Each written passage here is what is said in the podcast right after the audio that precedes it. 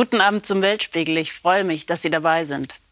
In Deutschland ist die Angst vor Corona zurück. Ziemlich schnell steigende Fallzahlen, Hotspots, erneut drohen überfüllte Intensivstationen. Und trotz all dem eine hohe Impfliturgie. In Spanien sieht das ganz anders aus. Sehr viel positiver. Dort sind nämlich fast alle geimpft. Die Organisation scheint mühelos zu klappen. Impfgegner gibt es kaum. Was machen die Spanier besser als wir? fragte sich auch Stefan Scharf.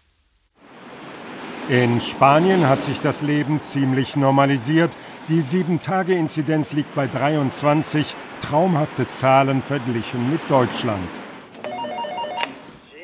Als Korrespondent in Spanien wundert man sich über die Debatte in der deutschen Heimat über die vierte Welle und niedrige Impfquoten. Wir wollen herausfinden, warum es in Spanien so viel besser läuft und besuchen deshalb ein Ehepaar, Marie Carmen Romero und Federico Diesma.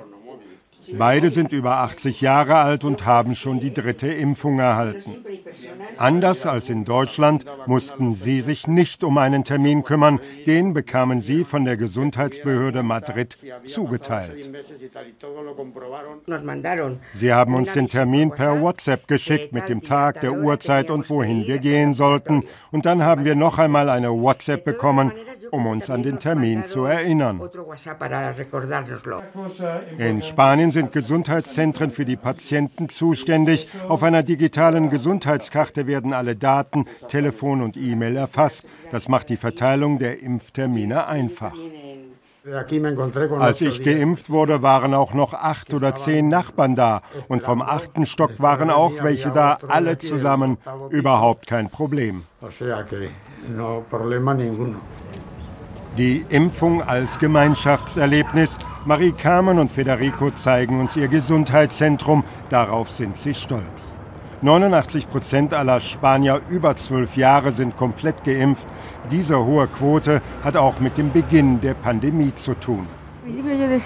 Am Anfang wollte ich mich nicht impfen lassen, aber dann durften wir nicht mehr auf die Straße und haben gesehen, wie viele Menschen alleine gestorben sind. Das hat mir große Angst gemacht und ich habe mich sofort impfen lassen. Im März 2020 verbreitete sich das Coronavirus gerade in der Hauptstadt Madrid rasend schnell. Immer mehr Patienten wurden in die Intensivstationen eingeliefert. Diese standen vor dem Kollaps. Und allein in den Altenheimen starben 20.000 Menschen in den ersten Monaten.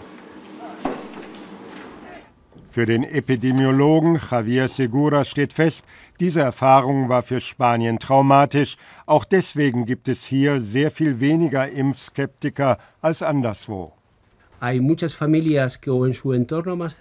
Viele Familien kennen jemanden in ihrer Umgebung, der gestorben ist oder dem es sehr schlecht ergangen ist. Und als dann der Impfstoff verfügbar war, wurde dieser natürlich besonders als wichtiges Instrument wertgeschätzt, um eine Tragödie wie damals im März und April zu verhindern. Und so wird in den Krankenhäusern und Gesundheitszentren des Landes weiter gespritzt. Spanien macht es vor, ziemlich geräuschlos und effizient. Dieses moderne Impfzentrum ist seit Februar geöffnet, 24 Stunden lang rund um die Uhr. An eine Schließung wird nicht gedacht. Auch um die dritte Dosis, die Auffrischungsimpfung, gab es nicht viele Diskussionen. Sie wird jetzt an die über 70-Jährigen, an Hochrisikopatienten und in den Altenheimen verabreicht. Am Anfang gab es einen Teil der Bevölkerung, der Zweifel hatte. Wir wussten, mit einfachen Botschaften können wir klarmachen, dass die Impfung schwere Fälle in den Krankenhäusern und auf den Intensivstationen verhindert. Marie Carmen Romero trifft sich jetzt mit ihren Freundinnen wieder zum Kaffeeklatsch einmal die Woche. Sie genießen mit aller Vorsicht die wiedergewonnene Freiheit. Keine von uns hat Angst, jetzt wieder auf die Straße zu gehen. Klar schützen wir uns weiter, aber wir haben auch Spaß und gehen zusammen essen. Mit der hohen Impfquote fühlt sich das Leben in Spanien fast schon wieder normal an.